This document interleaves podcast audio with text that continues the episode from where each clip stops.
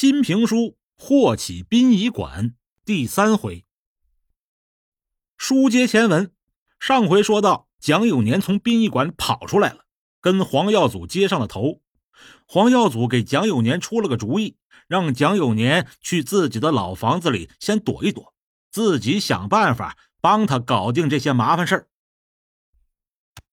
黄耀祖把自己这辆车的车钥匙交给了蒋有年，让蒋有年开车先走，自己呢下了车步行。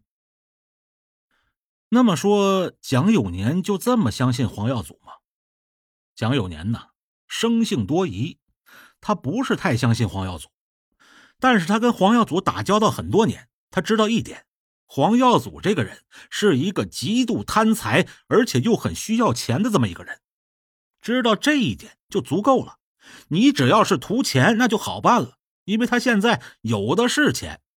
为了钱，你肯定会尽心尽力的帮我做事儿。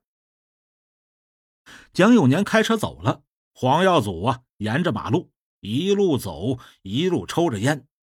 他在自己的脑海中正在构思着一个天衣无缝的计划。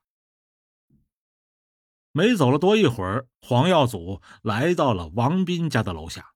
这个王斌，咱说过，他是火葬场的管理员，天天和死人打交道，算是黄耀祖的一个小弟，跟黄耀祖是一丘之貉，也是一个贪财好色之辈。见到了王斌，黄耀祖坐下，点了一支烟。蒋有年跑了。啊！跑跑了，那怎么办呀？我有一个计划，我们杀了蒋有年。黄耀祖为什么要杀蒋有年呢？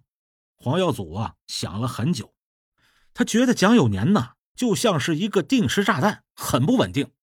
万一哪一天逃跑被抓住了，那他和王斌肯定要受到牵连。就算现在没被抓住。那也不能保证将来不被抓住啊！总之，活着的人是守不住秘密的。那钱怎么办呀？这个王斌呢，心眼最多。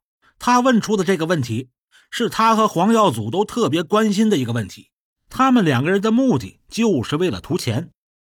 蒋永年承诺给他们六百万，可是这钱可不是提前给的，要等着蒋永年坐上了船。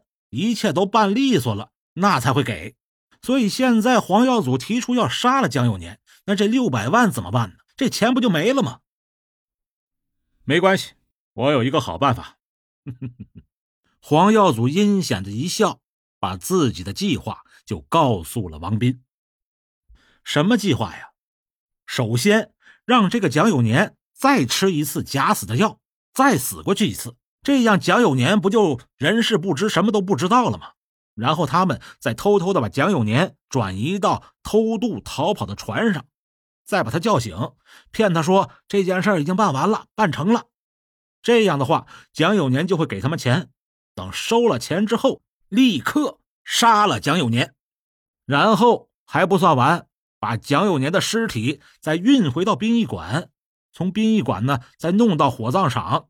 直接就给火化了。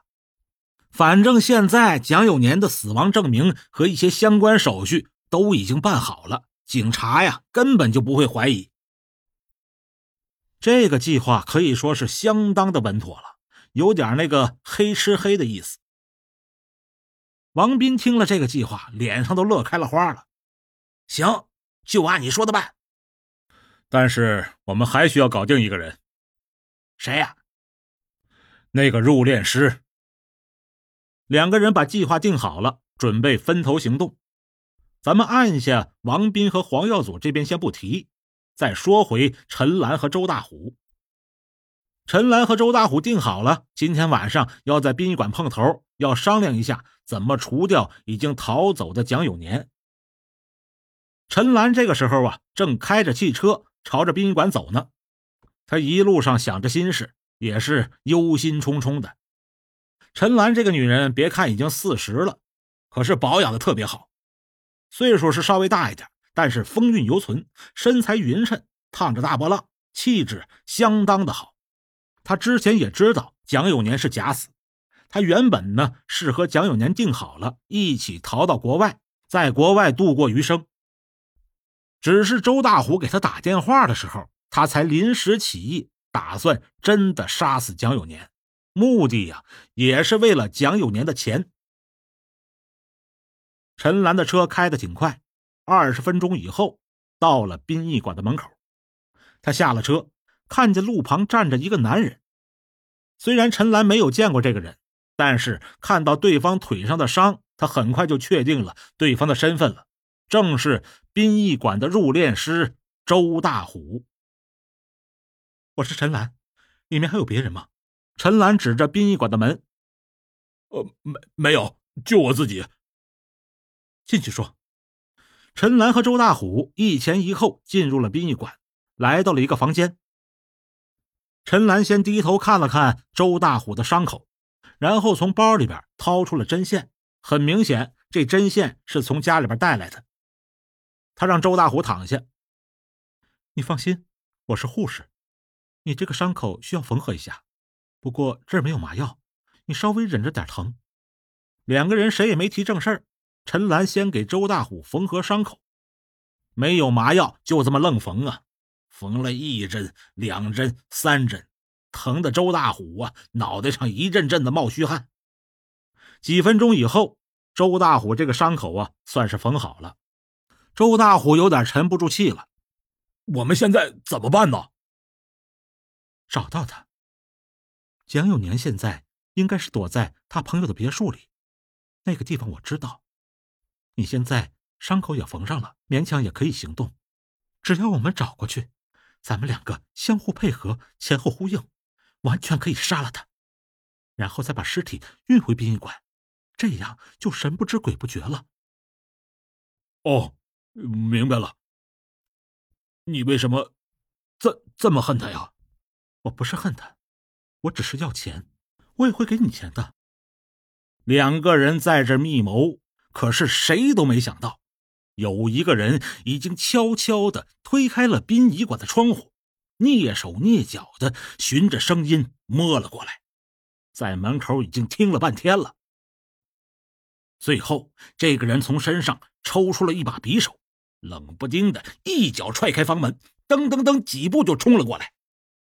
陈兰是背对着门口，周大虎刚才被缝合伤口，所以半躺在床上，两个人谁也没反应过来。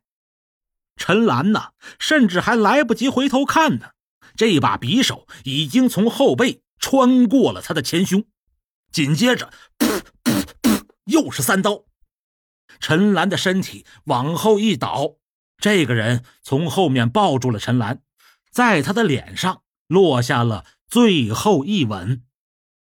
陈兰瞪圆了双眼，看着这个亲吻她的人，正是自己的丈夫蒋有年。蒋有年怎么回来了？刚才蒋有年开走了黄耀祖的车，根本就没去黄耀祖的老房子。他心里呀，早就盘算好了。我先回家去，一定要找陈兰这个贱人算账。他竟然想要杀了我！没想到快到家的时候，竟然看见陈兰开着车出来了。他掉了个头，尾随着陈兰一路到了殡仪馆。陈兰这一路上净想着怎么杀蒋有年了，也没注意后面有辆车跟着他。他哪想得到蒋有年就在后面呢，准备要杀了他呢？他远远的看见自己的妻子和那个入殓师走进了殡仪馆，他没敢推门进去，而是从窗户轻轻的翻进去，在门口偷听两个人谈话，听明白怎么回事了。蒋永年把心一横，就起了杀心了。他进来的时候呢，从黄耀祖的车里找到了一把匕首，为了防身用的。自己刚才在殡仪馆差点被周大虎掐死，他能不防着吗？就这样，这把刀就成了他的杀人凶器了。这对夫妻呀，那可是真正的相爱相杀。蒋永年杀死了陈兰，这个时候啊，有点变态了。他闻着匕首上鲜血的味道，咧着嘴，好像是特别享受这种复仇的快感一样。旁边还一个人呢，周大虎这个时候已经吓得滚到了地上，他想站起来逃跑，可是这两条腿呀，就跟那个转了筋一样，磕膝盖朝前，腿肚子冲后，根本就站不起来，只能呢爬着往前走。没爬出几步呢，蒋有年这个时候已经放下了陈兰的尸体，一步一步的朝着他走了过来，走到周大虎的身边，用膝盖嗯这么顶住了他的后背，然后一下骑在了周大虎的身上，按住了他的脑袋。把那把带血的刀贴在他脸上，呃呃，不不不，不要杀我，不要杀我，呃，不要杀我！你不要紧张，我不会杀你的，不仅不会杀你，我还会给你钱，给你五十万，只要你帮我做一件事儿。呃，什什么事儿？什么事儿啊？咱们下回再说。